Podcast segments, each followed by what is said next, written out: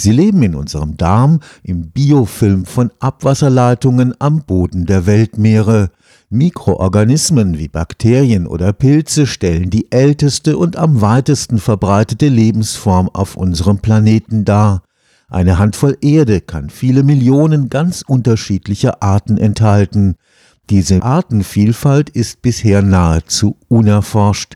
Das vom Bundeswissenschaftsministerium geförderte Forschungsprojekt Mikromatrix am Karlsruher Institut für Technologie will einen Zugang zu dieser unbekannten Biosphäre der Mikroorganismen ermöglichen.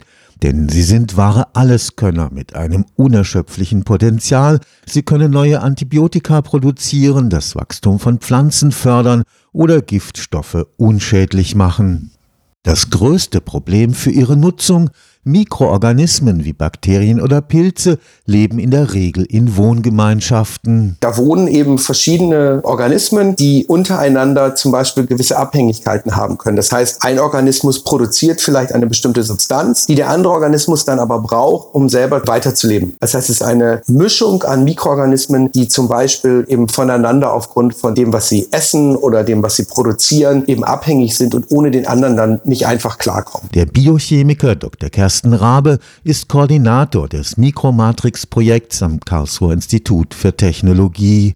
Es soll einzelne Mikroorganismen identifizieren und die Bedingungen für ihr Überleben im Labor schaffen. Der erste Schritt ist, aus einer gemischten Probe aus der Umwelt die Mikroorganismen identifizieren auf genetischer Ebene, die auszusuchen, die man haben will. Im nächsten Schritt farbig markieren zu können, die man haben will, um die da rauszuholen. Und dann im nächsten Schritt auch die Umgebungsbedingungen zur Verfügung zu stellen und dann das Ganze eben so betreiben zu können, dass die Mikroorganismen da dann glücklich leben, was man man sonst so kennt, vielleicht auch von zu Hause, ist eben vielleicht ein, ein Kombucha-Pilz, der eben einfach auf Flüssigkeit oder in Flüssigkeit leben kann und da auch wächst. Aber es gibt auch sehr viele Organismen, die wollen auf einer Oberfläche wachsen. Damit man einzelne Mikroorganismen im Labor auf ihre Eigenschaften untersuchen kann, muss man ihnen nicht nur die richtige Nahrung besorgen, auch ein Haus aus dem richtigen Material ist wichtig. Da gibt es Beispiele aus der Natur, die uns dann natürlich als Vorbild nehmen. Das können äh, polymere Zuckerverbindungen sein, das können proteinbasierte äh, Materialien sein. Also da kommt die Chemie ganz stark zum Tragen. Die müssen maßgeschneidert eben auf den Mikroorganismus angepasst werden. Und da spielt die Synthesechemie in der Herstellung von Materialien eben dann auch eine wichtige Rolle. Mithilfe dieser Grundlagenforschung könnte auch das Geheimnis gelüftet werden,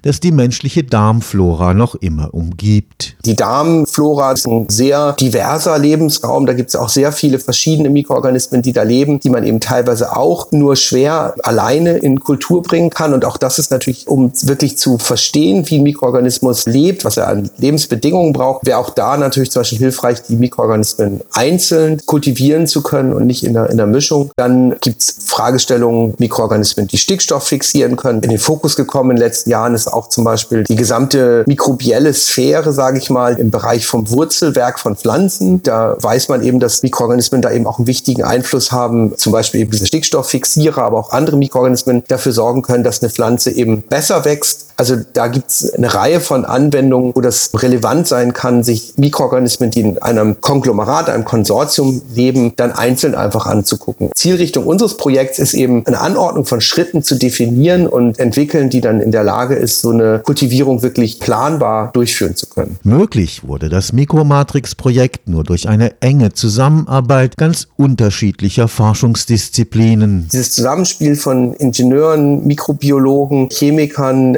Bioinformatikern, das ist extrem spannend und auch sehr bereichernd, weil jeder auch seinen eigenen Blick hat. Und ich glaube, dass solche Projekte sehr, sehr wichtig sind, um auch wissenschaftlichen Fortschritt zu generieren. Man stellt sich gegenseitig eben dann auch sehr kritische Fragen, weil es außerhalb der eigenen Fachdisziplin liegt und man das auch nicht so gut versteht im ersten Moment. Und dann muss man eben auch nochmal nachfragen. Und ich glaube, dieses Nachfragen hilft natürlich auch immer dann nochmal selber nachzudenken, können wir das noch besser machen. Stefan Fuchs, Karlsruher Institut für Technologie.